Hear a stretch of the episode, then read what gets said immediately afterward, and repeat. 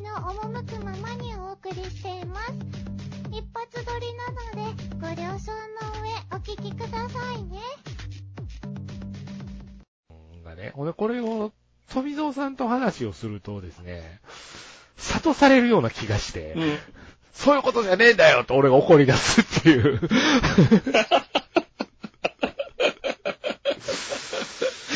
まあね、今は状況が、状よ況くはわかんないんで全くね、あの、まあ、あのフェイトステイナイトの劇場版は見たんですよね。確か、2章はご覧になられたってうん見ま聞いしたてたんで、で、はアニメ版っていうのは見たんですか、二章まで見てまテレビアニメ版っていうのは、テレビアニメ版っていうのはご覧になられたんですかあ、見ました、見ました。あーの、なるほど。フェイ、フェイトゼロと、はいはいはいはい。と、えー、その、えー、最、あの、一番新しいやつアンリミテッドブイレイドワークス、あ、そうそうそうそうでそすう、ねそっちので方は見ました。ということは当然、あの、主題歌とかエンディングテーマでですね、3人のお嬢様方が歌ってらっしゃるうん。素敵な音楽が流れてきていたというのもご存知かと思います、それも知ってます。ですよね。で、NHK のね、ヒストリアのあー曲そをうで歌すねってたのも知ってます。そうですよね。そはいうそうそう。だから、まあ、大体、あの、カラフィナっていうのは、その、アニメ派閥から入っていった人と、その、ヒストリア派閥から入っていった人で、一番混乱してるのはヒストリア派閥から入った人だと思うんですよ。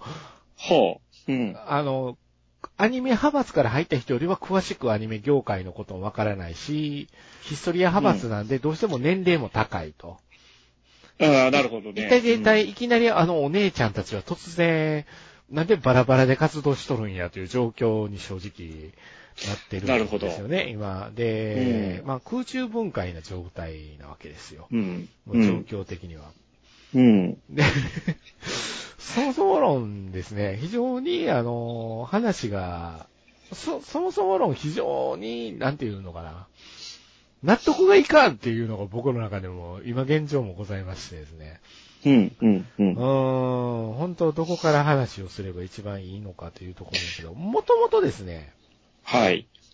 カラピナとは何ぞやっていう話なんです。なんぞや。うん。うん。そこからちょっと聞きたいですなんでねす。うよん。あの、空の教会っていうアニメがございましてですね。はい。よく名前は聞きいまますすよね。ね。うんほんでこれが、あの、全、えー7章プラス終章プラス劇場版ということで、全部で、い9つですかの物語があって、はいほんで、あの、ナスキノコさんですね、フェイトの原作の。うん。うん。あの、ナスキノコさんの、あのー小説が原作になってて、それを UFO テあーーブルそうながんですね完全アニメ化っていう形で。へえ。で、それの主題歌を歌うプロジェクトがあったんですよ。うん。えうえん。ほんで、劇伴曲は梶浦由紀で行く予定やったんですって、うん。元から。主題歌を歌うユニットを梶浦さんが作るという話になって、うん。そこで生まれてきたのがカラフィナっていうユニットやったんですね。うーん。そうなんですようん。だから、そもそも論、からの境界ありきだったんだよっていうのが。おーあ、ごめんなさい。そもそものことを聞いてもいいですかはい。えっ、と、梶浦由紀さんも、一応、アーティストの方なんですよ。僕、そうですなねん。かそそうの、ですね。勝手に、その、カラフィナのプロデューサー的な立場の人なんかなっていうふうにうんうんうん思えっったんと、ですけ作ど。曲家作曲家さあさんですね。うんで、あの、ゆこう、表舞台にグッと上がってきたのはガンダムシード。ん。そうだったんですね。あの、全く知らなかった。エンディングテーマで、あんなに一緒だったのにっていう曲がものすごうんくあの人有名なんですけど、うんはい。シーソーっていうユニットでもあの、キーボード弾いてらっしゃったりとかで、はあ、ええそうなんですね。はいはいはほい。んで僕が意識したのはゼノサーガーっていうゲームの劇伴曲を書き出はった時なんですけど、へえ、うんう。そうんなんですよ。で、まあ、その後、あの、あれですよ、OVA 版北斗の剣とかの劇伴曲とかも、あ、そんなんまでしてたんですね。うんそうなんですよ。で、まあ、アニメ界隈ではちょっとざわざわ、ゲーム界隈ではざわざわしてらっしゃったところ、なぜかヒストリアで広がれ、はいえー NHK 朝の連続ドラマ、花子とアンでは BGM を担当し、みたいな。ああ、そうだったんだ。そうだった。 全く知らずに見てましたよ。そうなんですよね。そういう形で、あのー活動してきたら方なんですけども、はい。まあ、あの、そういうからの教会というアニメがあるんだけど、梶浦さうんん曲書いてくれるって書くわよ、うんみたいな流れのう中、ん主題歌を歌うのがあるといいよね。うんじゃあユニットでも作ろっかで生まれてきたのがカラフィナーだったんですよ。ああ、そういう流れだったんですはいね。だからえプロジェクトだったんですよね。えはい。だから、からの教会っていうのがもともと全部で7作劇場で回す分も含めて作るよっていううんプ。ロジェクトやって、だからそのプロジェクトが終わったら終了っていうのが最初あったんですよ。うん。縛りが。うん。だから僕もそのつもりで聞いてましたよ。うん、うん、うん。でも、一作目見た時から、なんて歌のうめえ奴らなんだ、だったんですうん、うよ。ん、で、あの、続くといいなって思いながらいてたら、うん。うん。 7作目がちょうどですね、あの、公開されたあたりで、梶浦さんが終わらないよって言い出したん ですよ。期間限定のユニットだと思ってたのが、そうなんか、このまま行くよみたいになって、ああのここっちが来たよっしゃ、来たーみたいな。うんうんうんうんそうですよ。そっから、もう、ついてくぜみたいな状況に。ああ、なるほど。なてしま盛り上がったんですね。盛り上がったんです。それ盛り上がったんです、そうんこ。ちょっと盛り上がってしまいました、私。はい、はい。うん。まあ、その後、黒し筋とかね、うあのん。諸々のアニメ作品のエンディングテーマで、カラフィナが歌うと、そのアニメーションでは必ず人が死ぬという伝説を作りながらですね。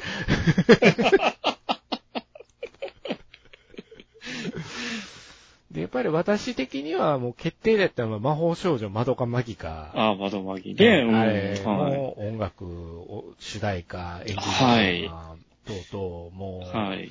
窓マギといえばカラフィナだろうっていうぐらいカラフィナ、カラフィナしてたわけですけども。はい。まあ、あの、なんていうんですか、あの、僕の中で大きな傷を残したんですよね。そういう意う味ん。でうんは、こ、うう。ん、ね。うん。うん、あれですよね。あの、い UD の楽印を押されたようなもそんう、そういう感じ、そういう感じ。もうそういう感じですよ。もう一生ついてくぜっていうのを久しぶりに、あの、僕うんの中でですね。なるほど。うん。ほんで、まあ、あのそうだったんですけども、だから彼これ、もう10年前、12年前ぐらいなんですよね。もうそのデはいビューから。なるほど。まあ、うんずーっと来てまして、ずーっと来る中、ライブとかも足を運び、CD も買い、ほんでファンクラブからの先行抽選とかも参加し、みたいな。はいであのリリースイベントって言うんですけどね、あの CD がリリースされたら、あの、そのイベントがあって、そこに富蔵さんといそいそ、あの、行ったり、 暑暑いさなか、雨を恐れながらですね、あの、行ったりとかでしてたわけですよ。うん。してたわけなんですけども、はいあの、で、もうすぐ10周年だなーってなってたんですよ。はい。もうすぐ10周年だなーと思って、クリスマスの、クリスマスにいつもこの時期にライブしてたんですよね。うんあの、ストリングス系のアコースティックなライブをやってて。で、うっとり聞いて帰った帰った日ですよ。はい。ネットニュースにですよ。活動休止って書いてあって。うん。何のことを言ってるのかなうん。うん。これは現実かって。そうなんですよさっきまで僕歌聴いてたんやけれどって。うんううんんまたまたまうんまたまたこんなことを、どここれ言うてんのスポ まニチ。たまた。スポニチか、スポニチなぁ、みたいな。うん。うん、まあ、スポニチ、うん、うんみたいな。うんどうやら、あの、梶浦さんと今の現事務所のプロデューサーの仲が異常に悪いらしいと。う。うん、うん、うんん、みたいな。どうまだまどうなたのどうなのかなそう言いながらも。そうですよ。あの、うそう思いながらも、あの、彼女たちも全然新聞報道に関しては奥人も出さないわけですよ。はあ、はあ、フはァあ。ンはもやもやしますよねう。んですねい。や噂だけが一人ど歩っきちしどっちなんてや、る。これ、みたいな。これ出た、この活動休止って出たのが、あの、あれだね、10周年の、もう来年10周年やねっていう、前の月なんですよね。おー うんちょっとね、10周年盛り上がりたいそのにうね。なんですよ。で、うん1月のうん1月23日が彼女たちデビューだったんで、うん。うん。で、まあ、あの、武道館で、あの、うん10周年コンサートやるよっていうことで、我々も半年前からチケットを取ってですね、はい。これは行かねばなるまいと。うん。初めての武道館だねと、ちょっとキャッキャウフフしながらで失すね。礼しながらね。しながら、こうしてたとこうん。うんうんろ、はい。しかし、このスポニチの報道に関してはどうなんかね。ちょっと、ちょっと、どういうことになっとるんかねって。気になるよね。ちょうどね、あの、ふと思い返せば1年ぐらい前に、梶浦由紀さんのツイッター上で、梶浦由紀さんが一言ですね、もういい、はい我慢できない、やめるって書いてたんですよ。そういや、なんかそんなこと言ってたなって。うん。はあ。何かのフラグが立った瞬間ですよね立ってたんですよね。 それすっかり忘れてたんですよ。もう1年前のことですから、私あも。ーうん。うんい。やー忘れてましたよ。忘れてたんですけれども、あーうんフラグは立ってたんだなって。ですね。うん。ほんなら、あのーちょうど、まあ、ライブが近づくわけですよ。武道館のライブが。はいはい。 1月の23日まで僕らは仕事を頑張ってですね、うん富蔵さんとも、あの、どこそこで待ち合わせしてみたいな打ち合わせをしてですね、うんうんうんうんし。てる中、あの、梶浦ゆき、2月に事務所退社っていう報道が続いてるんですよ。マジか と。はあ。これはやっぱりただでこもとではないと。うん。ライブは決まってるから。ライブは決まってるんですよ。まあ、うん。カラフィナのライブやからなって。梶浦のライブではないと。ないからね。えうんうんえカラフィナのライブなんだしね、みたいな。うんとりあえず1月のこのライブまでは梶浦さんの手元で彼女たち3人は頑張るんだね、みたいな感じうん。で、前向きにかん、事態を考えようと。うんねうんただ、プロデューサーが抜けたらどないなんねやろうねっていうの が、うん。それはもう、そ小れ室哲也がいない TM ネットワークじゃないの。ですね。で、そのライブ自体はどんな感じだったんですかえー、前の日にですね、うん。カラフィナってね、雨を降らすんですよ。ああ、よく、ええねえ僕も言ってますよね。うん天気が、は天い気がっていつも言ってますけども、うんうんあのーライブの日になると雨がドーンって降るんで、う。もうん僕らとしては、まあ、雨やろな、ぐらいな感覚。はい。晴れはあるまいと。はい。雨ぐらいで、ドリカムの晴れたらいいな、ぐらいなノリ ですよ。気分としては。ええ、もう、余ほんな裕ら余裕と。前の日にですね、僕仕事してたんですわ。はい。今日、仕事場のコーラで、今日こっち冷えるなぁ、言うて仕事してたんですよ。なんか、キンキンな冷え方してないみたいな風に言ってたら、うんうんうんうんはい。メールが来たんですよ。ピコーンって。休憩時間に。 んメールが来てる。何のメールだろうピッて。夜行バスで行こうって富様と言ってたんですよ、私は。うんうんえうんえ。その夜行バスがですよ。うん。大雪のため、運行できなくなりました。 ボトンどうしたんですかリクさんスマホ落として。いや、いや何もない。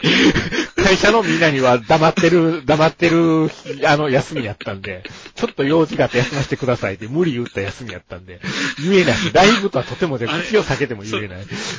ただ、それからリクさんがなんかふわふわし始めてるって会社のコーラがですね、 おろおろ、おろおろおろおろ。あのリクさんの様子がおかしい。そうそうそう。ちょっとベースを上げてって言いそうなぐらい。ベースの音。 いや、それが、あの、伝説のそうで東京行すきね。だったん東です京ね。行きですよね。かずあせさんに、そっち雪っすか雪です かマジかマジか 雨どころじゃねえよっていう。ダッシュで、あの、何、就業時間に定時に上がって、ダッシュで家に帰って、天気予報チェックする。どのチャンネルも、雪、雪、雪、マジかいや、あの、今でも覚えてますけどね、あの日のツイッターのタイムラリンの、リクさんと富蔵さんの様子がおか しかったんですよ。これはどうやったら向こうに行けるんだっていうかちょっと待ってって、チケットは手にあるんだけど、足がないといけないよ、みたいなんで。うんうんうんうん。ですよ、もうほなるんほとどね。で、あの、そうしてる頃、カラフィナのメンバーからは、ツイッターで、すっごい雪、でもリハーサルやってますみた いな。やんのかいやってる、これやる気や。いかなあかん。どうやっていくって。もう我々は空の便とか調べながら、でもなるほど雪やから空って止まんのちゃうのとか、ああとか。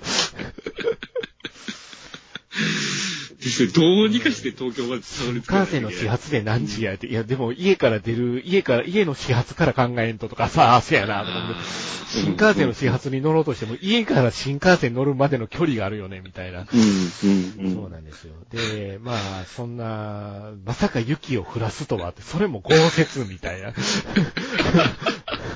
ええ、それを世に言う、あの、窓紛り言うとこのワルプルギスの夜を本当に呼び上がった伝説ですよ。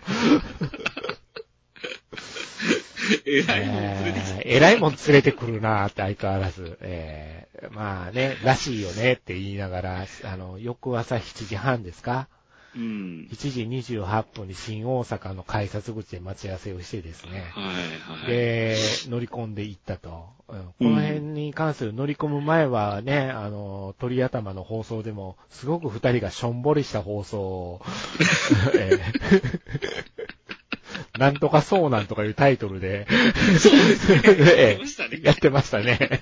やってましたね。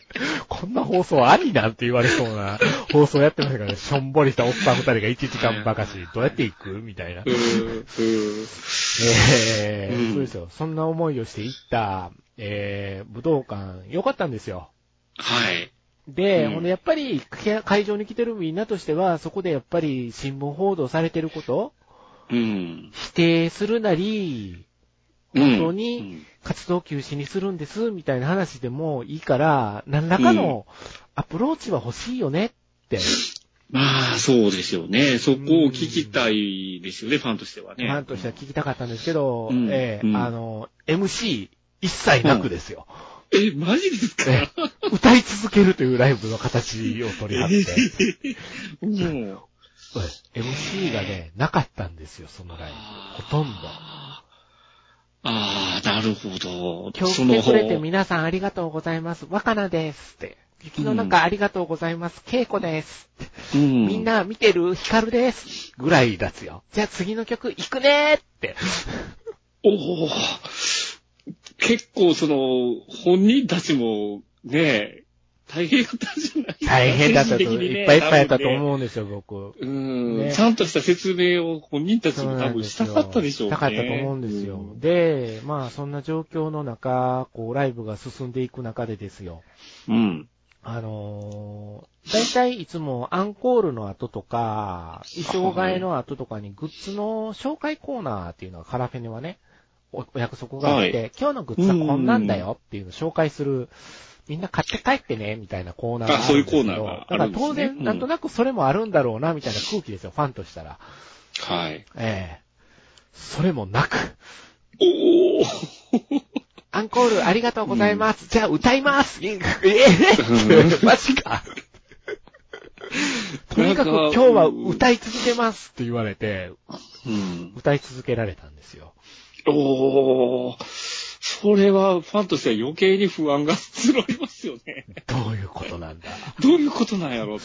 うん。やってしまいますよね。で、いつか、いつかあの報道に対してははっきり何かコメントするのだろうか。だってプロデューサー2月に退社っていうのはもう決まってるんやろうって。うんうんこの子先3人はどうなるのって思ったら、そのアンコールが2回あったのかな、あの時は。2回、ほんで2回目のアンコールの時に出てきた衣装がウェディングドレスなんですよ。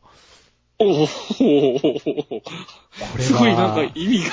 卒業ではないのか。カポーンってなりますよね、それ。もう、後ろの、後ろの、あの、上海組んだりから来たファンの子ずっと泣いてる、ね、 泣くよなーって。その子らがガン泣きしてんので全然こっち泣き、泣きもなかったんですけど。 だから、まだどっかすそのごい時は、まだその時はでも、ここでね、僕の中では一つ疑問があったんですよ。はい。 3月の3日に両国国技館で、うん。カラフィナがフェスに出るっていうのがあって、それももう予定で決まって決また。ってたんですよ。アニメフェスに出るっていうのであ、僕はそのチケット持ってたんですよ、すでに。ほうほうほうほう。ではい。 3月10日には、豊洲の方のなんかイベント会場でフェスに出るっていうのが決まってたんですよ。うん。うん。ほんで、3月の末にはドキュメンタリー映画がやるので舞台挨拶があります。う。うんん。活動続くじゃんね、みたいな。うん、うん、うん。なんか、大丈夫なんじゃないのみたいな空気も若干一部では。うん。あああ、の予定的にはすごい目白押しですよね。なんか、どこ、なこのんか、えらただ、えらい予定詰まってるけど大丈夫なんていう我々の不安。不安。うん、うん、 3月の、だから映画公開3月の27日ぐらいだけど、これ、キリがいいよね。大丈夫なのって。契約更新とかあって。うん。誰かが契約切れたら出ていくとかないのかしらとかって思いながら。うん。まうんあ、その日は。コンサートを終えですね、ちょっとテンション上がりながら、あの、雪で凍ってしまった足に、こう、道にですね、二人ともツルツル滑りながらですよ。 なんとか帰りつつ、バス、あの、夜行バスは、なんて言うんですか、あの、雪で来るのが遅れるわで、明日の仕事に差し支えるみたいな状況で、 ま、間に合うのかみたいな。あえーあ。まあそんな感じで、あれやって、なんかなんとなくもやもやした感じの10周年うん。のうんライ。ブイベント、みんなでお祝いしようっていう空気で来ていた10周年が、なんだかどうなっちゃうんだろうっていう。その MC なしはきついっすね、ちょっとね。きつかったです不安、倍増ですね。倍増でしたね。きつかったうです。ん。うん。で、えー、3月、まあ3月の10日の、まあ3日の両国国技館のライブは僕行ったんですよ。はいはい。で、行って、もうその時も3人とも仲良くキャッキャしながら出てきて、キャッキャキャッキャ歌いながらして、うん。おー。あの、楽しそうにステージは終わっていて、僕らも楽しかった、で大満足みたいな感じで終わっていうんうんっうんうてん、はあええ後にあうんの、僕が行けなかった3月10日、はい。 ええ若菜ちゃんが号泣して、恵子ちゃんに抱きつく。どうした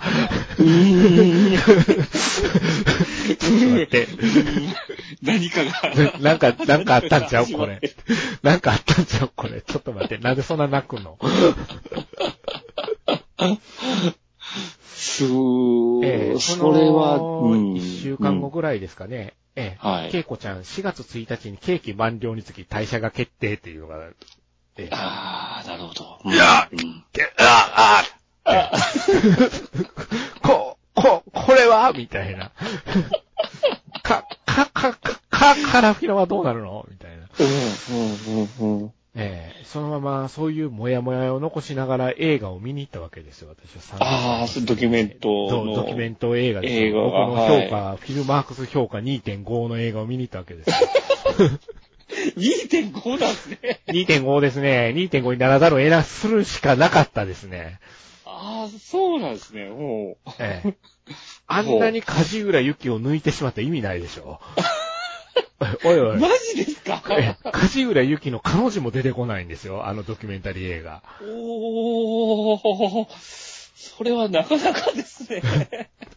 で、そもそもですよ。ここで大事なのは梶浦由紀さんがなぜ、もういいや、ここ抜けるって言い出したのか。うん、うん、うん。もともとですね、梶浦由紀さんは、そこの事務所にですね、はあい。の森さんという自分を育ててくれた方がいまして、ほうほうほう。この方と結果を出して、二人三脚で、あの、アニメ業界の音楽をずっと担当したりで有名になっていった人なんですよ。うん、えー、そうなんですね。うん。あの、ところがですね、いろいろと人事というものは変わるものでして、会社っていうものがあるとですはいね、うんこう人事が変わった時に、ある女性プロデューサーがやってきたわけなんです。ほう。うん。ええ、その人たちがですね、あの、カラフィナは私のものよ、みたいな感じになってきたわけですね。おおおマジですうか。ん。あなんかなたただの音楽プロデューサーでしょみたいな態度をどうやら取ったという噂がですね。ああ、なんか、織田信成みたいですね。そうですね。そうです ね。そう。いや、あすごくわかりやすいですよ、これ。いや今のスパスパさんの発言はすごくわかりやすいと思いますね。ああ。そうなんですよ。で、あの、梶浦さんが、こう、まあ、言うたら、ファンクラブも梶浦さんの、こう、組織内でファンクラブがあって、みたいな感じでチケット取れてたのが、突然カラビナだけ独立してファンクラブができたりとか、あれなんか梶浦村さんと引き離そうとしてないってファンの中でもあったんですよ。はあ、なるほど、なるほど。うん。どうもその、えー、プロデューサーの方がカラフィナはこういう方針で行くわって言ってたのと、梶浦さんはカラフィナはこうでなくっちゃっていうのが、最後まで噛み合わなかったらしく。なるほどで、ね。梶浦さんがうん我慢できない、出ていくうん、うん、ええうん、じうゃあんこうなるとですよ。取り残された3人はどうなるのっていう。うん。うーん。ですね。えうーん。その、やっぱりその、最初に二人で登ってきた、うー片割れのその、プロデューサーさんが変わったのが、やっぱやっぱりり一番ネックだったんですそうなねん。ですよ。いわゆる、梶浦さんの理解者、良き理解者であうり、ーん。すごく、ブレーンでもあった人なんで、で、その人が、その人が言うたら別の部署にいきなり飛ばされたのね、その人が来たがために。うんうんうんで、そのうん次に来た女プロデューサーと相性が合わなくって、ああ、えなるほどな。ってなった部分があったうみんたいで、えで、その、プロデューサーさんはその、はカラフィナ自体を外されたけれども、うん別、その会社にはいらっしゃるんですえかいらっしゃっそのたんですよ。いらっしゃったっていいらっうしゃこっとたんはで。すよ。別事業部に飛ばされたって感じですかね。はい。あ、別事業部に。ええだからタッチできない状態になってしまったっていうのかな、ほう口出せないっていうのかうな。ん。うん。で、もともと、あの、何が悪いって、カラフィナが元いた、あの、事務所の社長が、俺、宝塚好きなんだよね、うへへへっていう。うんうん。だから、こう、こう可愛い女の子3人で宝塚みたいにしたらいいじゃん、みたいな風な雰囲気も若干ややあったらし く。安易。そうなんですよ。10年間支えてたファンは、宝塚の、あの、他の字もわからない。 ええうんはぁみたいな。 ですよね。ええはぁですね。はあ、そうもう、僕からしたら、フェイトゼロのランスロットばりですよ。なるほうど。ん、ブゴゴゴゴゴ、セイバー言ってる状態ですよ。闇落ち。闇落ち、闇落ち状態ですよ。なるほど。あその中で一番リーダー、リーダー的にやってたカラフィナの真ん中にいたケイコちゃんが抜けるってなって。あ。ああ。うん、うん。でも二人残っちゃうけどどうなるのって。うん。ファンクラブの解放が来ても、はい。まあ三人だったのが二人なんですよ。うん、うちょっとやっぱり寂しいなってん。。ですよね。ううんそういう中で、あのーヒカルちゃんは、ヒカルちゃんでバースデーライブをやって、ん。うん。いまいち自分のやりたいことにピンと来てないんで、うん。あのーそこでファンの人たちと一緒にコンサートやってみてから考えたいっていう。ほで、若菜ちゃんはうんうんうん若菜ちゃんで、あのーローマ管弦楽団。う。はい。これここれは、あの、あれですね。あの、向こうで映画とか、そあんなんに結構参加してるオーケストラの方々が日本に来日するということで、うん、うん。あの、来日記念にスペシャルライブが組まれてですね、ほう。その人らをの演奏をバックに歌うというライブがええ、うん。ございまして、ええうんあの、私はどっちに行くかで最後まで悩んだんですけど、うん。ローマ管弦楽団を取ったんですよ。うん、うん、うん。こっちに行こうって。ほんではいそっちに8月に行きまして、はい。はい。なんて言うんですかね。僕の中でカラフィナの歌ってこの高音の声やったんやっていうのを思い知らされたっていうんですかね。ほう。うん。カバーしたんですよ、自分でセルフカバーを。ほう。で、コーンと、あの、いつも聴いてた曲の歌を、パンパーンとからの教会の歌を聴かされたもんだから、はい。原点ですよ。出会いですよね。うん、うん。それで、ほわーってなったんです よ。 ネバーイナフみたいな感じですよ。わーって、ほわーんってなったんですよ。口カポーンカポーンですよ、もう。ふわーって。すごーい。なるほど。もうん。う。ほんでから、ほんで、その日に、あのー9月から10月にかけてライブやります。えぇ、ってなったんですよ。はい。ライブするのみたいな。ちうんょっと、うんやや、今後カラフィナがどうなるかわからない状態で、二人で続けるとかね。いいろんな説が出てたわけですよう。ん、うん。でも、梶浦由紀がないカラフィナなんて、先も言いましたけど、小室哲也のいない KM ネットワークだ よ、みたいな。僕からすると。ヨシキがいない x ジャパンはもう x ジャパンじゃないだろうにっていうのとで一緒ですすよね。。 うん。魂抜けてますよね。続けて ますよ。だから、どんなことになんねや、それは、みたいな感じで。もうそういう中で、とりあえずソロ活動をします。あ、ソロ活か、と。ああ、ソロ活、でももうファン、ファンとしてはそのソロ活動でもすがりたいですよね。そうです。すがりたかっうたん。うんん。ですよ。うん。でうん。わかる。僕僕の中で、あ、TM ネットワークも TMN になる前はソロ活動しとったわ。うん、経験はあるあるって思いながら、大丈夫、大丈夫って思いながら、うんうんあの、その間にちゃんと話をまとめてカラフィナとして活動ができるようにしてくれたらええんやでって思ってたなんるでほすよど。。うん。うん。で、まあ、あの、若菜のライブも富蔵さんと行ったりですね、あの、はいしてたわけなんですけども、はい。ええ、そうこうしてるうちに11月1日頃に、あの、ヒカルちゃんがですね、はい私やっぱりカラフィナがこんなに大事だったと思わなかったって言うて、ほうあの、会社を飛び出したんですよ。お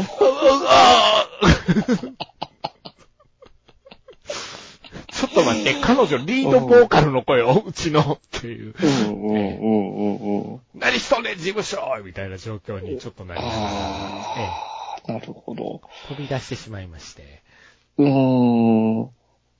あのー、で今はそうだその会社には若菜さんだけ、そうなんですね。所属しているよ若うな菜さんだけが所属形している形なんですよ。はあ、うん、で、まあ、ヒカルさんも出ていきの、はい。ケイコちゃんは全く音沙汰がないので、一体どうなってるのであろうかあ、っていう。その後、その別の場所でソロ活動とかもしてならっしゃら全なくい。その頃はですね、情報がなかったのが去年の11月、12月頃ですよ。ほうほう。うん。で、1月ぐらいに梶浦さんがうん。ファンクラブ作ったっほう。ていう情報が出てきまして、うん。おっと思ったんですよ。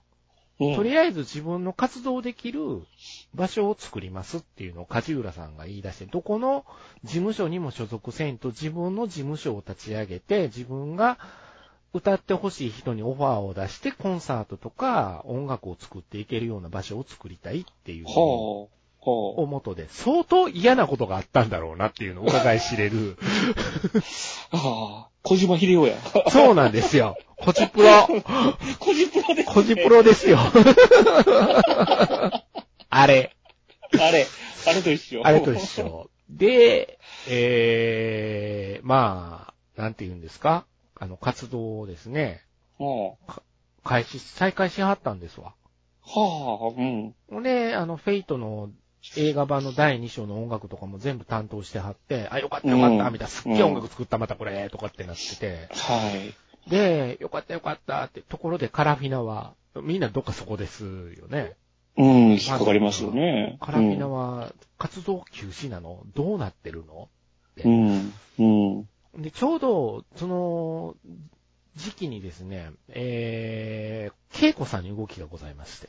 ほうほう、うん。音沙汰なしな、だっあたっ。た。うん。それがね、特許庁っていうところでお沙汰がございまして。特許と、どういうことですかカラフィナ、を商標登録しようとしたんですよ、個人で。おえ、個人で おううーわって。なんか、すごく、なんか、あれですね、なんか揉めてるものって。もう揉めてるよね、しか見えない。す見ごい、見えないですよね。えないですよう。ん。はで、その頃までの僕の考えなんですけど、はい僕のカラフィナというものに対しての筋っていうのは、もともとあれを作って音楽も作っていったのは梶浦さんなんだから、あ、うん。梶浦さんが事務所を自分で立ち上げて、そこに3人が所属して、うん。ソロ活動も含めて活動していくのが一番ベストなんじゃないのかな。そうですよね。その形が一番うね、んうん。いいんじゃないのフかなァンとしても一番ありそうがたいしファンとしても一番ありがたい。うん。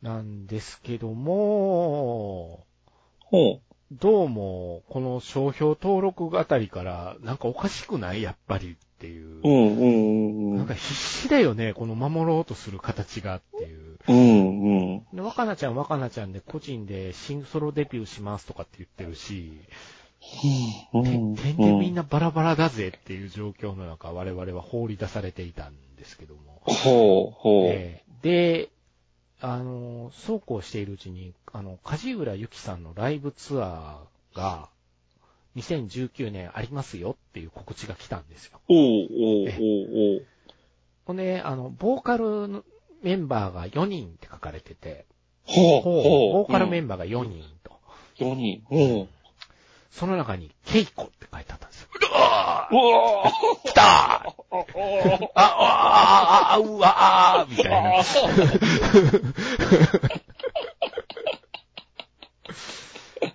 ええやっぱりここは繋がってたんだ、みたいな。うん、うん。そうなんですよ。梶浦さんのライブに恵子ちゃんが出るっていう話。出る。出るうん、うん、うん、うでん。も若菜ちゃんは若菜ちゃんで、今いる事務所でのコンサートを続けていく、CD も出す、うんソロデビューもするみたいなうん、状態で、ひかるちゃんは今、どうも、あの、契約関係で、の問題で表では活動できないで、ツイッターだけで活動してるみたいな、おー、マジですか、うねん。状態だったんですよ。え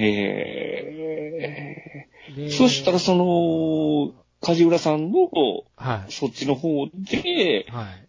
あの、他の方と、まはあ、い。一時的なユニットみたいな形でややられてるってことですか梶浦さんのライブが特徴的なのはですね、一応、ゆき梶浦ライブなんで、梶浦さんがメインなんですよ。はあ、でうステーん。ジにも梶浦さんが、あの、ピアノ、グランドピアノをドーンと置いてですね、はい。その目の前に4人ほど、あの、自分好みのボーカリストを並べて、キャピキャピするっていうライブなんです。うん、うん。綺麗なお衣装を着ててですね、梶浦さんがそれを見てキャピキャピするっていう。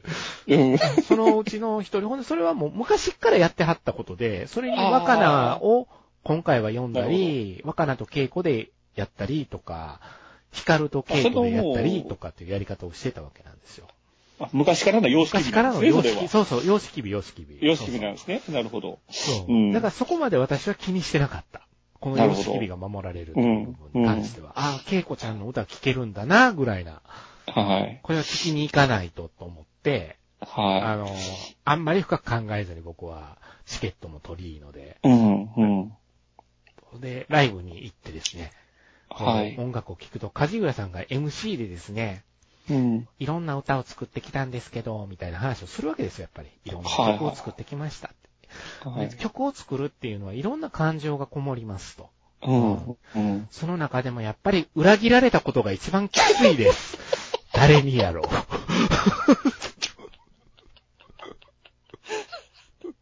あの、笑えねえですけど、ファンはね、凍りつく会場。凍りつきますよね、それ。どの人のことや。おー。うん。やっぱりね、すごいっすね一戦張ってプロデューサーやってきた人やから、あの人はあの人で我が強い。はあ。それ、一瞬重力が歪みます。歪みますね。僕の中では、あの、ファイナルファンタジーとグラビでかけられたようなもんですよ。かかったことないけ ど。ですね。ってなりましたよで、うん。ねマジか。そんな、そんな MC の横で歯を食いしばってる恵子ちゃんの顔を見ると、やっぱ複雑ですよ、僕としてあーは。ねまあ、去年のライブに関してはカラフィナ曲は一切やらなかったんですよ。え。うん。でうん、転じて、若菜ちゃんですよ。はい。若菜ちゃんのライブに足を運ぶとですね、うん。 4曲ぐらいカラフィナ曲やってくれるんですよ。ほう、ほあの、ソロアレンジした曲をこう歌ってくれて、やっぱ盛り上がるんですよ。カラフィナのでしょう曲ねみたいな感じに、うんファンの人たちになるんですよ。僕も、うおう。ーって。ね立たずにはいられないみたいな風になるんですよ。うんですね盛り上が、盛り上がるんやけども、歌った後は、それに関しては一切 MC はなし。何か言ってくれ うんちょうだいちょうだいってなりますよなります。コメントちょうだいコメントちょうだい。えええー貫かれて、貫かれてますね。絶対 MC ないんですよ。カラフィナ曲歌った後って。あの、カラフィナに関して、カラフィナの彼女も出さないんですよ。はあ、辛いね。それなんは、でフすよァンにとっては、嬉しくもあるけど、苦行よね。。苦行ですすうね。ーん。、で、まあ、まあ、梶浦さんのライブが成功して、秋には若菜ちゃんのライブ、ああ、わ若菜、秋には若菜ちゃんの EP が出てみたいな。はあ。今年の、だから春は若菜のツアーがあって、夏に梶浦さんのツアーがあって、そこで恵子ちゃんがステージに1年半ぶりに出てきて、話題を。をかっさらっていって、じゃあ残すところ一人どうすんねやっていう話になって、はい。ヒカルちゃんはどうするのうん、うん、うん。で、あのーここで、あの、ヒカルちゃんの、あこの空気を読んでるのか読んでないのかよくわからないところ。ケイコさんと写真撮りました、チャッキーみたいな。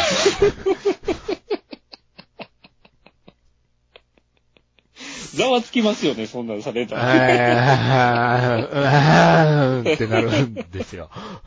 ツイッターでそれを流されるんですわ。あああ、ーあー、うーん。うん、ざわざわする。ね、今、その前の事務所に残ったまんまの若菜ちゃんはライブで、あの、ここにいるみんながいないとコンサートできないんですとか言って泣くんですよ、僕らの前で。頑張れって僕らはなるわけでですすよ。ね。あの、プリキュアやったらペンライト振るあ と。そうですよ、ペンライト振るとこですよ。わ あ頑張頑張れれー ケイコちゃんは梶浦さんのライブではカラフィナに関してはほとんど一言も何も言わないっていう。あうあん徹底だから、若菜と稽古はほとんどカラフィナっていうものに対しては徹底してるところがあるんですけど、はい。ヒカルちゃんだけ、ちょっと緩いんですよ、その辺が。あ稽古さんとご飯に行ったキャッピーみた いな。どうしてそこには若菜さんはいないのって僕たちは思ってしまうわけですよ。あ。どうしても。ですね。うんいろいろと事務所の絡みがあって、一緒に食べに行ってても言えないであろうと。うんうん。だから、こうやって二人で写真撮ってるのも、もしかしたら撮影者は若菜かもしれないというふう知れに、ない。自分で咀嚼してるんですよ、我々は。々。ええですね。うんうんうんで、そうこうしているうちに、11月の中旬ぐらいにですかね、はい。ヒカルさんがソロユニットでデビューするっていうことが分かります。ほうほうほうほう事務所が決まったようだぞ、これはと。そこでソロデビューして、アニメのタイアップ曲になりますっていう情報まで。ええ、うんおううんんで、12月の、えーと1日にはライブもしますみたいな感じだったんですよ。ええ、ほうほう。あ、やっと、ひーちゃんも活動が再開されんねやな。始まった始まったんやな、うんとは思うわけですよ。うん。ほな、思ったらライブ会場で、あの、カラフィナ曲片や、うん今から歌うのカラフィナの曲ですって言ってから、ちょっと考えて、聴いてくださいって言って、カラフィナの曲を歌う若菜さん。うんうんうん。片や、カラフィナの曲を歌っていいのかわからなかったんですけど、梶浦さんに聞いてみたら、みんなで作った曲だから歌いなよって言ってくれ方から歌います。 っていうヒカルちゃん。何この温 度差。僕としてはです ね、ブブブブって。てめえ、ちょっと黙れ。若干、その、イラッとしたんです。あーはい、そうですね。あ の、風の浩二さん的なイラですね。ああ、なるほど。ええルーリーみたいなうん。うん。なるほど。あの、あの魚感でじす、あの感じですよね。ちょっと、でね、ヒカルちゃんも応援してるけども、応援してるけどもあなたと、あーちょっと、それはないんじゃないのっていう。こうです。ね。うん。ちょっとうん。そんな中、うんケイコさんは何をしているのかというと、彼女は SNS というものを一切していないんですね。ほう。うん。だから一切コメントがないんですね。なるほど。ええベールに包まれてるわそうけなんでですすな。よ。自分が、あの、ヘアモデルの仕事をしている美容室から、今日はケイコさんの写真です。ああ、ケイコだみたい な。それしかないっていう情報が。元気そううん、で。そんなところ。ろか。そうそう。ええそうなんほですよ。うん。だからまあ、ちょっとね。で、あの、ここで重要な、私がそんなにヒカルちゃんに怒ったげんなよっていうやつもいると思います。ヒカルちゃんだって大変なんだからさって。う。まあね。うん。あの、カデノンもね、実はね、海のように深い考えがあっての行動でしたからでしたからね、あの、キャピキャピした行動はね、ビチビチってボロクソでどこぞのパンパンって言われてましたからね。ほんと。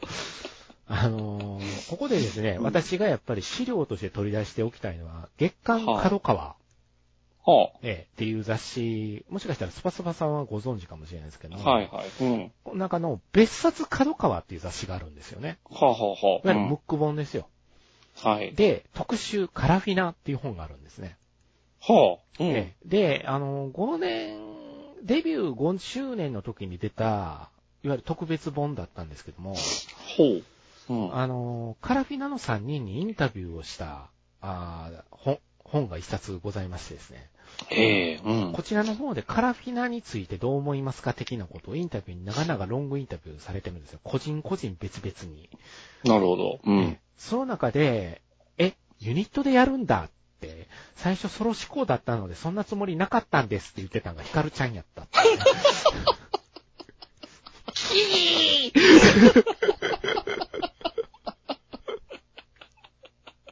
ひーちゃん頼むわ。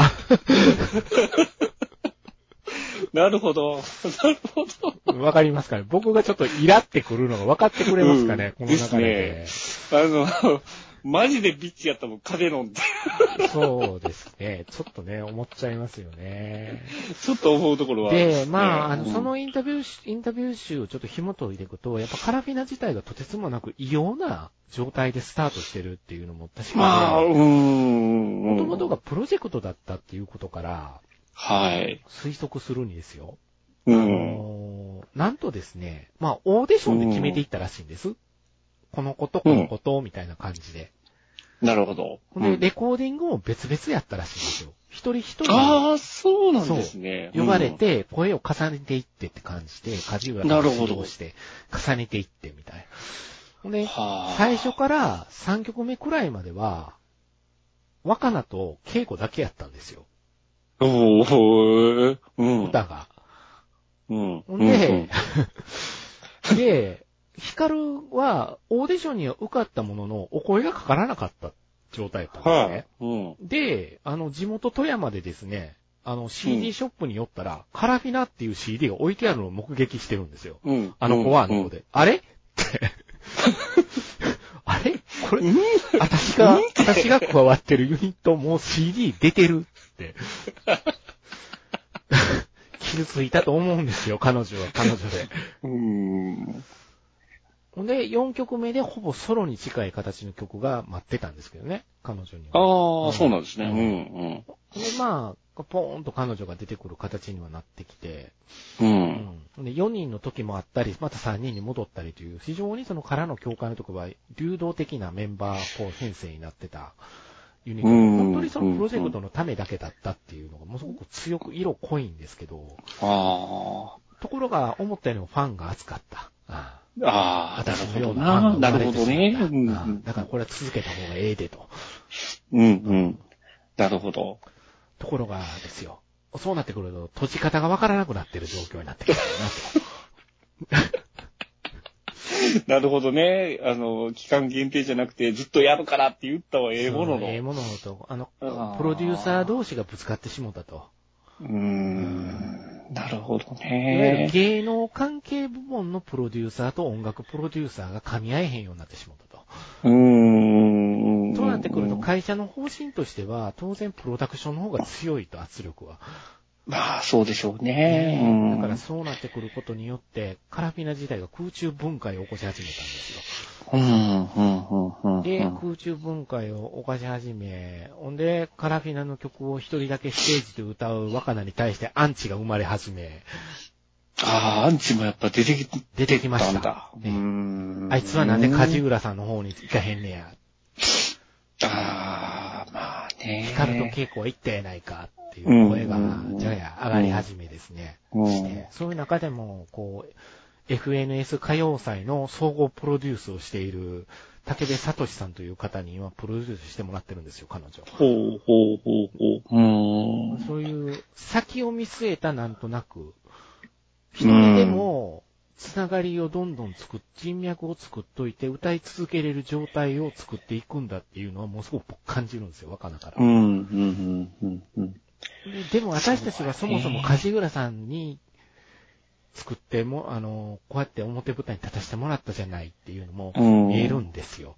うん。でまあ、もともと若菜と稽古は、あの、言うてみたらですよ、こう、うんどこぞのバーでお食事をしている皆さんの前でですね、うん。みんなが知ってるような、こう、洋楽とかの歌を歌わされてた子たちですよ。うん。いわうゆん。るショーとかあんなんですよ、歌わしてもステージ上がって歌わしてもらえなかったのが、初めてそのカラフィナっていうので、こう、表に出してもらったから、やっぱ、うん。梶浦さんに対しては、すごい思いがあるんだと思うんですよねやっぱり、うん、恩義があるんでしょうね。うんですよ。だからそこであんな風な形で辞めた事務所になんで残るのっていう、それもファンも知ってるから、うんなんで残るのっていうのが若菜に対する当たりっていうのはすごく厳しいものも確かにある状態なんですうよね。ん。うん。若菜だけステージで歌ってっていうのもあるし、ああ。僕は、若菜に歌ってもらって救われた側の人間やったんで、ああ、うんってとりあえずはカラフィナの歌は若菜ちゃんのコンサートに行けば聴けるんだって思ったから、うん。とりあえずは若菜のコンサートには足を運ぼうみたいなうん。うん。風な感じだったんですうよ。ん。うんうん。なるほどね。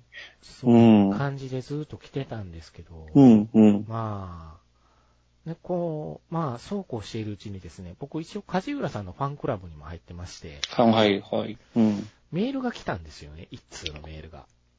ほう。ねうんあのー3、3月にファンクラブのトークイベントあるけど、お前来るよなっていうメー ル。あ、どうもどうも。どうもどうも。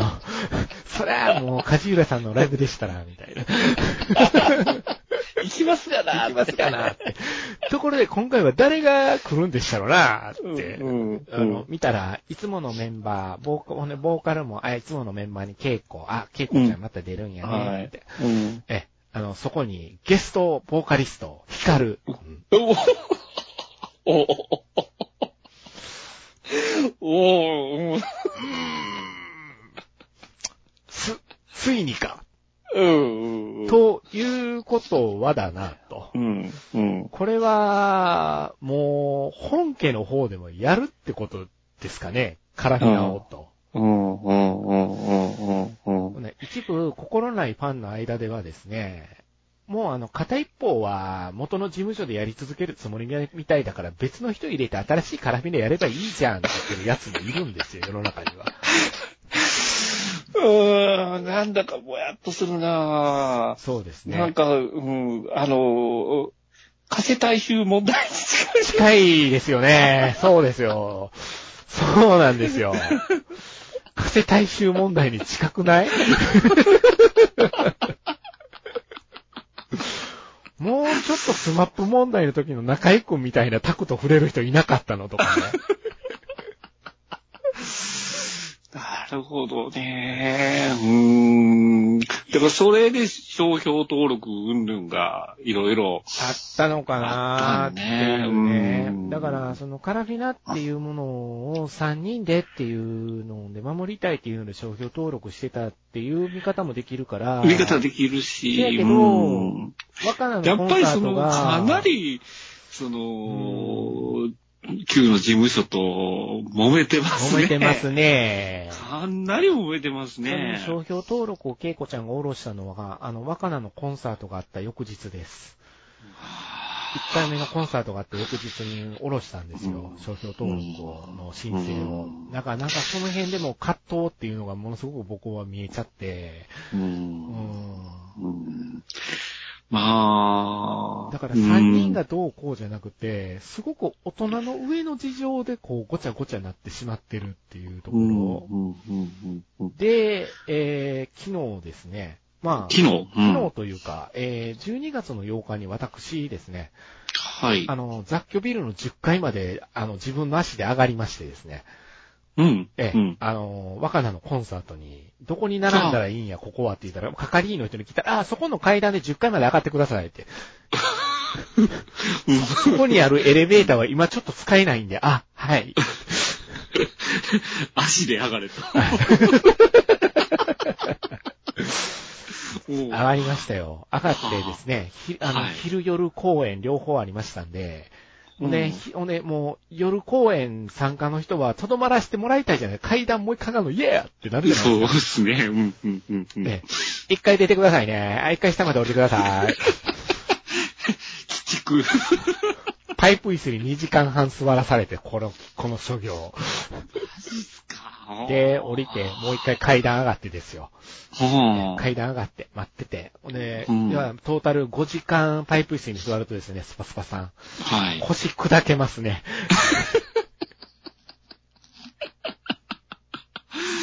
ああ、もう、C 行がバイヤーな感じに なってる。なってますね。ええもうダメですね。もうボロボロでしたね、僕最後腰。あ、歩けないみたいな。あこう、で、帰りの電車とかでもこんなに空いてんのになんでパパこの人座らないのって子供に言われそうなぐらい、さっきまで座ってたんだよ。あ、やばいっすね、やね。ばかったですね。でもコンサート自体は非常に良かった、ね。 5時間はやばねい、な。パイプ椅子ですからね。硬い硬いプラスチックのできたパイプ椅子でしたよ。タイプですね。そうですよ。うん、うん。まあ、コンサートの内容自体はとても良かった。大変良あ良かったですねホクホクしてて。ほんで、まあ、あの、ほんで、えー2日後の12月10日が彼女バースデーだったんで、はい。あのー誕生日ライブも東京の方であって、無事成功したようで、ほんで、そこでセカンドアルバムも2月の26日に発売で、おーうんじゃあまた、春にツアーあるんじゃねみたいな感じで喜んでた時に、はい。梶浦さんの方から解放が届いたんですよ。おー、おー、で、あ、解放来たわと思って、解放ピリピリピリと破いて読み出したらですね、解放の1ページ目にですよ、カラフィナの解散について書いてあったんです。はぁ、はで、ぁ、えー、今まで今年の何も。 3月にですね、うん。あの、勝手に若菜のいる事務所の方から、勝手にですよ、カラフィナ解散しましたって言われたんですよ、僕ら。おー、いや いやいや、ちょっと待てよと。 そうユニットの解散は事務所が言うもんじゃなかろうにないもんね。ううんん。ないうん。うん。だから最後までこうこう噛み合わなかったんやな、これはと。うん。だからなんとなくどことなく解散ではないという思いが僕らの中ではあって、うん。その時に怒ったんでしょうね、勝浦さんも。ブログの方で、なんか解散云々書かれてましたけど、みたいに長々長文書いたんですよ。なるほど。その時に、あの、梶浦さんのホームページの中で、うんって思ったのは、あの、恵子ちゃんとひかるちゃんもブログを一緒に載せてもらったっていう。うん。うん。ここに若菜の名前がない。だから若菜はカラフィナ解散については一切何も言ってコメントが未だにない。いない、ないと。ないんですね。で、うん。梶浦さんとか、恵子ちゃんとひかるちゃんは、旧カラフィナっていう書き方をしてたから、旧なんで、うん。終わってないんだなと。本人たちの中ではと。うん。もう、新化せたい。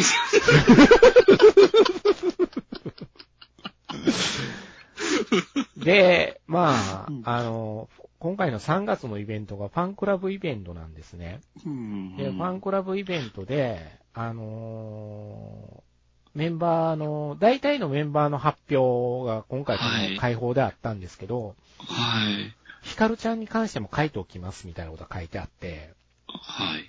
あの、ゲストでヒカルちゃんを呼ぶことになりましたと。うんええそう、うんそうですね。うん。うん。あのーこれははっきりしておきます。はっきりしてるんですけれども、ご本人の確認の上でもう書かせていただきますが、はあ、はあ。カラフィナの曲を歌っていただくために呼びました。おー 歌うのか。うん、うん、うん、うん。あの、つまり解禁したんですね。最近あの、ラルクが寒い解禁しましたけどああ、うん、ええしましたね。ええうんまあ、あれと、よう似た感じで、あの、なんかね、やっぱりね、去年のライブで、あの、解散したから、まあ、うちでカラフィナのライブ、こ曲やればいいしっていう気にはなれなかったらしく、はい。去年はだからカラフィナの曲はなしですって書いてあったんですよ。ホームうペーージに。ん。私のライブに来てもらってもカラフィナのライブやりませんって。曲やりやまっせんぱってり、あれですよね。やっぱ3人でカラフィナっていう意識はやっぱ強かったんですかねうん。で、やっぱり3人集まらなかったらカラ,、うんカラフィナじゃないっていう気持ちがあったのがもう、ここまでやられたらもう、うちらをうち、うちらもやるでっていう。やるでってやるいうでっふていうにう、なんかすごいその決意を感じま感すじね。ますね。僕も感じます、うんこれは非常に。うんだからまあ、もだから、大々的にラカバーライブをやろうっていうことではなく、今までの自分の雪梶浦ライブの中でライブ、そのカラフィナの曲もやってくよっていうことで、させてもらうんで、ご理解はいただきたいみたいな。 なるほどね。だってこれ、だって、それは私が大切に書いた曲なんだものって、それ言われるとね。うーうんん。なるほどね。で、なってきたら、とりあえずヒカルちゃんとケイコちゃんには歌ってい、歌っていただくのはもう確定なんですよ。はい、はい。ただ今回書いてるのが、そしてその曲を歌っていただきたいと思う素敵なボーカリストさんたちにもっていうことなんで、若菜パートは他の人が歌うよっていうのを言われたんですね。うーん。うん。うんええ僕がモヤモヤしてるのは昨日からここです。あそこですか。なるほどね。うーん。そうやな。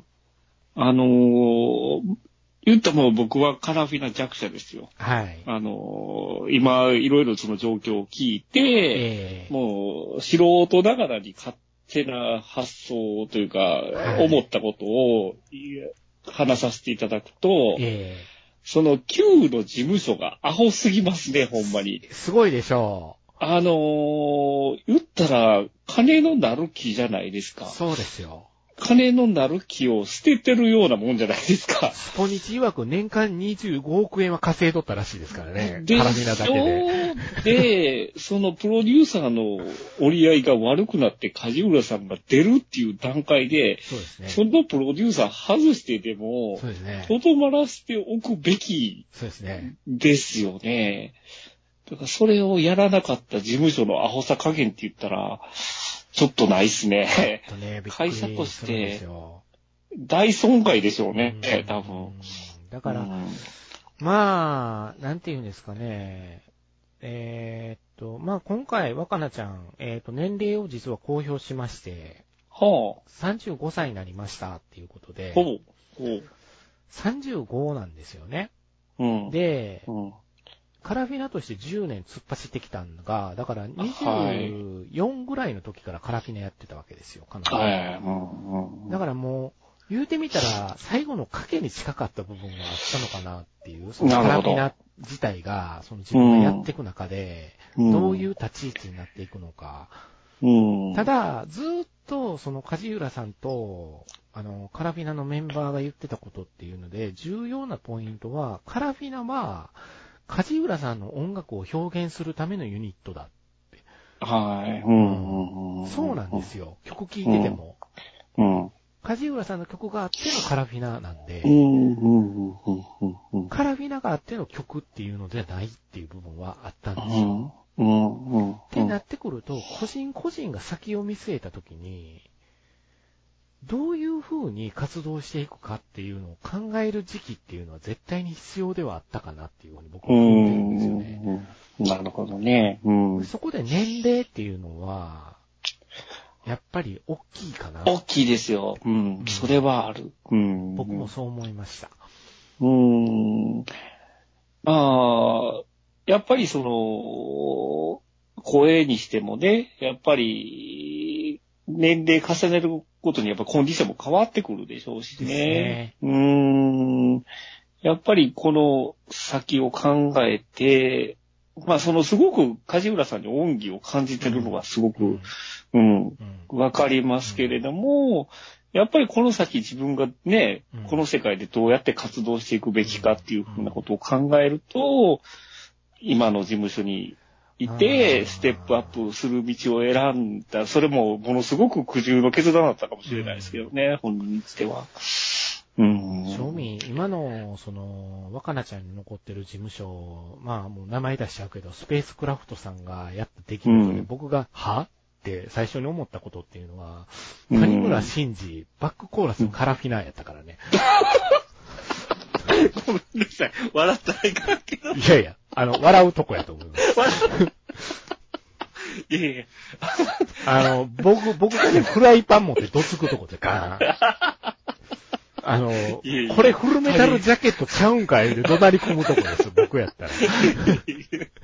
谷村新司ファンにめっちゃ叩かれるかもしれない。え、してないですけど、ね。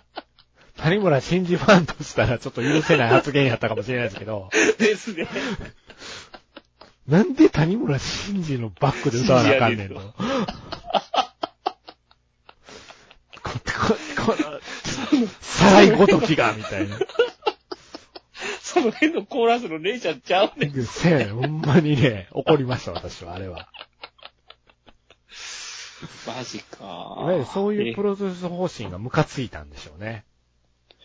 梶浦さんとしては。なるほどね。ああいうのも、どうも梶浦さんに無視してやったっぽいイメージがありますよ。どううんも。その事務所の規模的には、大きいとこなんですかうんソニーと繋がってるんだよね。ああ、そうなんですでね、。芸能事務所なんだよね。ここ、音楽事務所じゃなかったっていうとこも大きいとこかな。芸能事あ務所あ、なんそうなんで、だ。芸、芸能事務所なんですそうね。。芸能事務所なんで、やることがえぐい。ああ、ううんん。でしょうね。うん。なるほど。だからまあ、今、一人残って孤軍奮闘になってても、ライブのたんびに泣いてる顔見せられる僕としたらですよ。辛いね、それはね。辛いですね。うんほんで片や片方は、まあね、いろんな思いがあれど、梶浦さんの元集ってやってるっていうところ、充足感ある笑顔を見せるわけですよ。うーん。なんかおお互い、かけらがないですもんね。お互いがお互い。なういんですーよ。ん。もう、かける声がないとしか言いようがない状況の。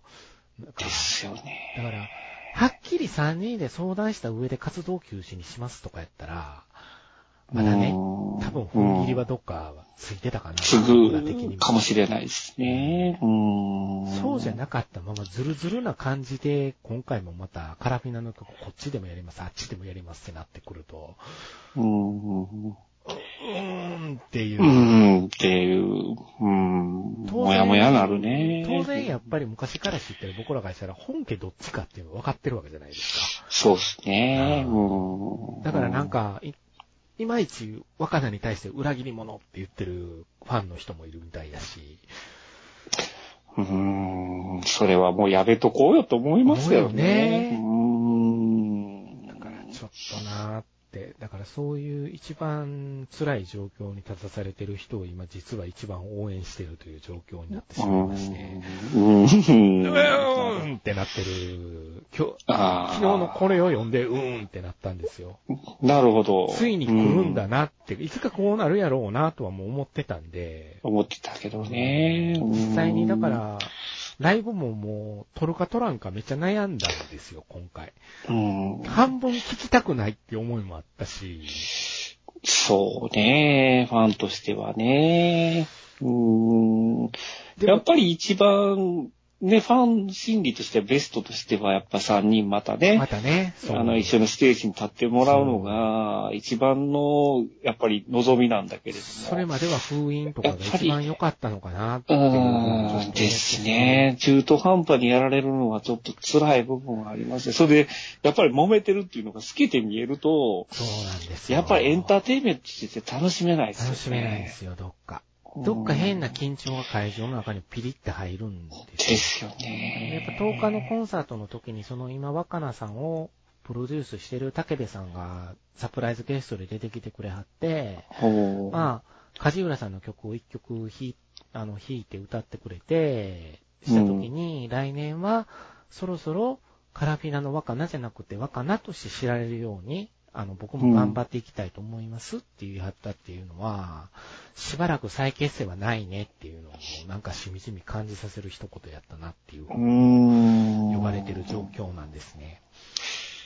そうですね。うーん。だから、誰も幸せになってないよ、今。合ってないですよ。ね。ちょっとね、うん悲しくって悲しくって仕方がないっていう。そうですね。だから、うーん、まあ、その事務所がほんまにアホとしか、アだホからですね。僕がもう、その経営者だったとしたら、もう、その現場のことはもう、梶浦さんに全てお任せしますから、お願いですから戻ってきてもらえませんかって和解するべきですよね。一番喧うん嘩しちゃダメな人と喧嘩してるのよね。喧嘩したやつはもう、うーん、ですね。まるでマーティン・スコセッ シの映画じゃないですか。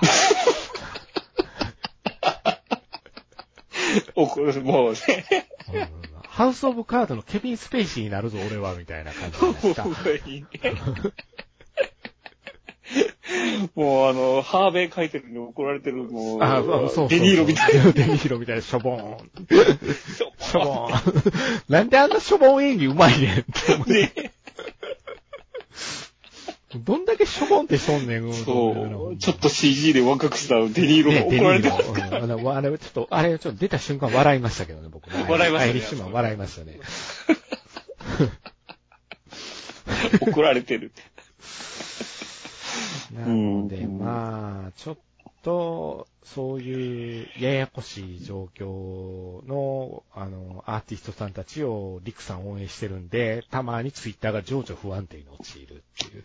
うんまあ、そうですね。その、うん、ファンとしては、動向はどうしても気になるじゃないどでうなんですすかか。ね僕、ちょうどね、こう、ちょっと、あの、体も心も悪くした時に、病気になって、だいぶ落ち込んでた時、凹んでた時に、ずーっうんと支えられてたのがカラキナだった部分もあったんで。ああ、それは大きいですね。やっぱりやね。っぱりライブに行きたいから頑張ろうとか、そういうのがあったりとか、あったんいでやすー、わかりますよ。やっぱモチベーションにはなりま すからね。ライブがあるからここまで頑張ろうっていう、ね、日々よね。ね。うそんうだから、ねその辺でもちょっとこれを失って、いわゆるロスの状態ですよね。えーですね。世の中にはなんとかロスっていろいろあるけどと思ってた中で、うんカラビナロスに完全に陥ってるっ ていう。だからまあ3月の29日に大阪公演があるんで、梶浦さんが。はいうんうんまあ、あの、ファンクラブ用のあれで、ほんでそこで、こう、まあ、見るんですけまあそこでどういうカラフィナの曲を2人が歌うのかとかっていうのもちょっと生で見て、どういう思いになるかなっていうのもちょっとね、あるんですけど。うんまあ、いざ現場行ってみないとなかなかわかわかららなないいですね。うんわからないですね。どういう感情になるかっていううんのは。もうわからない。ですね。今年、恵子ちゃんがパッと一発目の曲で出てきた時に、ああ、あの低音やと思って感動した時とは、ちょっとやっぱり違うだろうなと思ってるんで、うん。いないなってすごく思ってしまうだろうなって、うん。うん。あの人がいなくなっちゃったんだっていうことを思い知らされちゃうのかどうかっていうのが。ですね。うんうーんやっぱり、ね、一番最初は、その、言ったら偶然のユニットだったのかもしれないですけれども、うん、やっぱりお互い、もう、その、やっぱ奇跡の、ね、集そうまですりだったようなね。気はしますよ集まりだったような気がしまね。すね。うそういう意味ではん。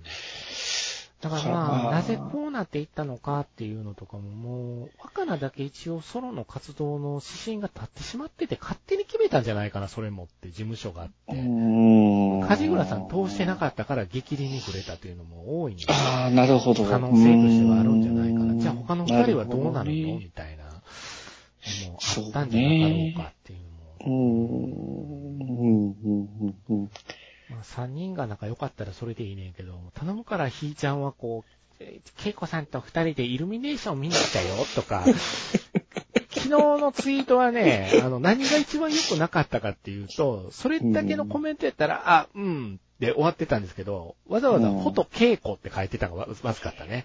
もう我々はフォト若菜に変換してたんですよ、わもう。それもね、ライブ終わって翌日っすよ。彼女のバースデーライブが終わってみんなでおめでとうって応援していこうぜ、ライブ良かったし、みたいな空気になっとったんですよ。うんなんか見に行った人ら、ほんでね、うんあアルバムも出るし、イエーイみたいになったところに、水差しやがってって一部やっぱなるよ、それは。って。まあ、ちょっとデリカシーがないかな。うーん。お子ちゃまなんだなって。いろいろやっぱりね、ファンは深読みしますからね。しまうーん。しま本す人はあんまり深く考えてないかもしれないけそうどでも。す。うーん。それをやっちゃおしめえよえっだて、やよって、っぱトラさんトがラ言いまさんすによ言 う。ほんとね。疎開桜って。ほんとね、もう、まあ、あのーライブでいきなりカラフェナの曲をヒカルちゃんゲストに読んで、歌うよりは、最初にもう前もって言うときますっていうのが誠意の見せ方かなと。うん、うん、うん、うん、うん。だから、うんそういうつもりで来てくださいねって言うてくれはったっていうのは、すごく僕は誠意かなって、若菜ちゃんに対してなるほどの誠意かなっていうふうになる思ってほどる、梶浦さんの。なるほど。うんうんで、あの、梶浦さんって結構バンドメンバーはもう固定なんですよね。はあ、はい。でバンドメンバーの人らが、あの、今年の秋ぐらいからやたらと若菜ちゃんのオフィシャル公式ツイッターとかのアカウントをいいねしたりしてるんで、うん。うんなんとなくそういう気遣いは見えるんで、うん 大人はみんな気遣いしてる中、けいこちゃんと二人でって言うてるの が、どうしても、うんって。いや、いいんだけど、そこだ って、そう、そうです。おめえだよって。ヒート系はそういうことしないでしょみたいな。あ、ヒート系じゃねえよ。ワート系はそういうこといしや、ないそでんなしこょとしないでしょ。でも、ヒーのファンの人らは、それ見て喜んでるから、まあね、って。ああ、どう、どうなんだろうな。うーん。うーん。喜ぶ、喜べないですよ、私は。それを見ても。なんか、なんかいまいちもやっとしてしまうのああ。SNS がなかったら悩まない、悩みやったかもしれないですけどね、だから昨日僕もうフォローを外してミュートまでしましたよ、ね。 応援してるけどね、みたいな。そう、もう見ない方がいい。なるほど。あなたのことはライブで見るからね。うーん。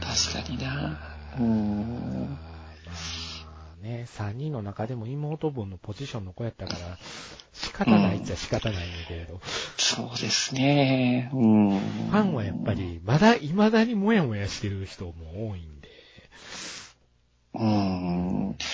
だからうん、外野から見てても、一体どうなってるのか、わけわからないよ。よね。だからこれ、うん、よなっていうのが正直なところですね。うん海外の人もっとわからないことになってるやろうなって、海外のああ、ファでンしょうね。やっぱ海外の方もファンの方はいらっ多いしでゃるすからでしょう。ね。アニメを通して聞く方が多い。ほんで、海外ツアーもやってたユニットなんでね。ああ、そうなんだ。うん。そういう海外ツアーがパタリとなくなりいいので。うん、うん、うん、うん。ですよね。うん。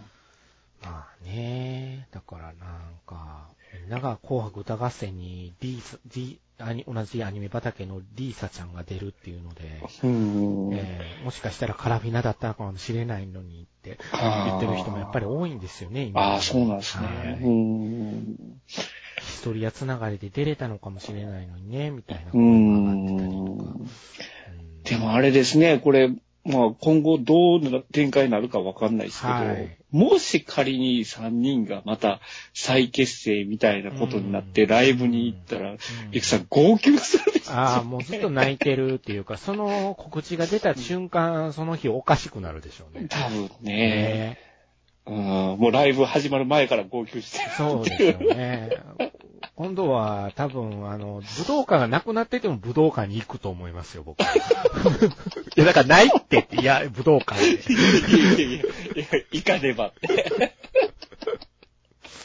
なんとかなんとねい。やそれはちょっと、再結成で、やっぱだ目かがあら、れそうなばっ、てくると、僕ってこう、お部屋があってですね、お部屋にカラフィナのポスターとかも貼ってあるわけですよ。飾ってあるわけですよ。こうんう、ねう、んあのサイン入りポスターとかも貼ってあるわけですわ。うん。もう、こういう記事を読むと切なくなってきてね、それがもう。うううあーやっぱりね、10年、10年ってやっぱり、 10年なんですすよごい時間じゃないですでか。すね。うん、だからその期間一緒にこう追っかけてきたものが、いざ目の前にからなくなると、やっぱり精神崩れますよ崩れますよそれは。。うんうん崩れてますね。うん、いや、ねえうん、それは辛いと思う。女房特会引っ返して最後リンダ・ハミルトンの落ち着いたキャメロンとは違いますから ね。ほんと。まあ、あれに対してちょっと委員会のことぐ らい。それはまたちょっと別の機会。別の機会にして。うん。です。はい。うんそんな感じで、そうなんです。なるほどね。はいまあ、うーん。これを全然、まあ全然、こうね、こう、例えば、富蔵さんとかさ、何回はか、こう、コンサートに行った人とかとお話しても、でもしょうがないよね、みたいな風に終わってしまうかなって、応援していくしかい。ないね、とかって終わってしまうかなって、状況を分かってる人らとだと、やっぱそういう感じでしんみりになってしまう中、何にも知らない人に話をしたら、どんな風に見えるやろうなって思ってて、 昨日ぐらいからすごく。で、これは多分、同世代としたらスパスパさんが一番なんかが出てくるかもって言うんだったら、あの、二代目加瀬大衆という言葉で、それや火星大衆は今のこと絶対わかんないです から。って、わかんない ですね。坂本一世って何なにって、そうなるよね。 なるなる。ねそう昭和のおじさんしか知らないしでゃあす。ないですよね。でも、なんか言わんとしてるニュアンスは伝わると思うんですよね。はいうちの番組を聞いてる年齢層から考えるにっていう。あって。うーん。そうなんですそうだからね。まあまあ、あのー、リクさんは、ぜひね、あのー、追っかけてもらいたいですね。今後も。うん今後もあ頑張の、って辛いことはあると思うけど、はい。うん。絶対報われる時がありますって、と絶思っ対。て頑張ろうと思ってます。うんはい。ですね。だからすごうんく、あのーなんとなく若菜の今のソロ活動で、あの曲調が、一番ね、筋違いだなと思うのは、曲調が梶浦さんと違う。違うんだもんって。ああ。言うてるファンも多いんですよ。そうんら、だって梶浦さんが作ってるわけじゃないから、曲。あ、そうですよね。当たり前ですよね。うんだから、これはもう梶浦さん追いかけてもらうしかないんじゃないのみたいな感じの僕はちょっとあるし。そうですねだから、うんそういう点でもちょっとなぁと思ってるとこもあるんだけれど、うん言ってみたら、キネナオトの曲、小室哲也っぽくないのキネナオトも暴れますよ。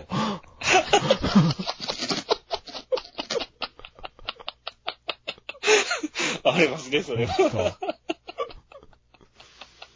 だから僕の中での今の若菜ちゃんがやってることのイメージっていうのは、すごく渡辺美里さんを思い出しますね。ほー、懐かしいな。ねえ同じ歌い手としてがシンガーということから感じるのうんは、ほんで、一時あの、渡辺美里さんっていうのは小室哲也さんの色が強かったんですよ、あの人はでね。すね。うん。うん、で、あの、途中からあの、ミスチルのプロデュースをしてる小畑さんうん、のプロデュースに。に乗り換えはった時があったんですよ。はあ、はあ、あの時に今すごくなんか若菜ちゃんの状況は似てるというふうにあーだから応援してます。だからすごく今プロデューサーとして、音楽プロデューサーとしてくっついてる竹部聡さんはいいと僕思ってるんうで、んうんうんこれがライブに行くとわかるんですよ。いいっていうのが。うん。 CD では若干出し切れてないっていうのが苦しいところ。うん。とにかくライブに行ってみたらって、その、もやもやしてる人はあって、若菜は若菜で頑張ってるからって。そうですねうん。やっぱり、実力は本場もんの人なんでですすよ。もんやっね。ぱり。うんだけにやっぱり、歌ってきた人じゃないから。ない。うん、うん、うん、うん。歌い方の幅の広がり方はすごく今模索してるところだけど、ずっと梶浦さんの指示で歌ってきてた部分があったから、うん。そこをどう脱却するか、もっと幅を広がった形でカラフィナに帰ってきてくれたら一番それがいいんじゃないのかな。そうですね。う着ん。地点が、ああ。うん。うん、あるといいなっていまうあ、そうですね。まあ、ファンとして、まあ、一番は再結成してもらうのが一番でしょうけそうでど、すねまあ、ソロとして跳ねてもらうのも、それはそれで嬉しいですからね。う。うんんだと思うんで、はい。ですね。う。まあ、そんなん感じで、一応、スパスパさんに、弱、もう完全にカラフィナ、カラフィナ弱小の方にです ね、カラフィナを語るという。 ねえ、もうほんまに、カラフェラの彼女ぐらいしか知らない。知らない人が、あ偉そあうに言い ましたけ、どいえいえ、もう、あれですよ、二代目加瀬大衆という言葉をいただい て、それやまあ、やっぱ事務所はアホやになりますよね。だから、やっぱり、うん。こうやっぱりその、このおっさんの年になったらお金で物見るじゃないですか 見ますよ、見ますよ。わかりますよ。そう、そうなると、ほんまに事務所が、うん、もう、アホすぎる。アホすぎるよねうんアホすぎる。うん、金のなる気をほんまに燃やしたもん、もんやと。うん、いう感じですね。うん。ね、やっぱそういう感じがしますよね。いろんなやり方があった中、一番最悪な方向に方を進めたって感じはしますよね。ですね。うん。このドヘタがって言いたくなりますけど も。はい、えっ、と、無駄に熱い陸さんでございましたということで。はい。はいうん。熱量を感じました。どうもありがとうございました。まあ、あのーそうやね、ヒカルちゃんのことは金の浩二さんっていう風に僕、僕ようにします。 派手なね金のやったら許してます。うん。いや、僕の中の今年の流行語大賞は風の工事ですから。あ、やります ね、金の。風の工事に異様に執着してたリクさんが。面白かった。ありがとうございます今年の流行語でしたはいはいねはい。そんな感じで、今日は収録させてもらってました。はい。はいどうもありがとうございました。はい。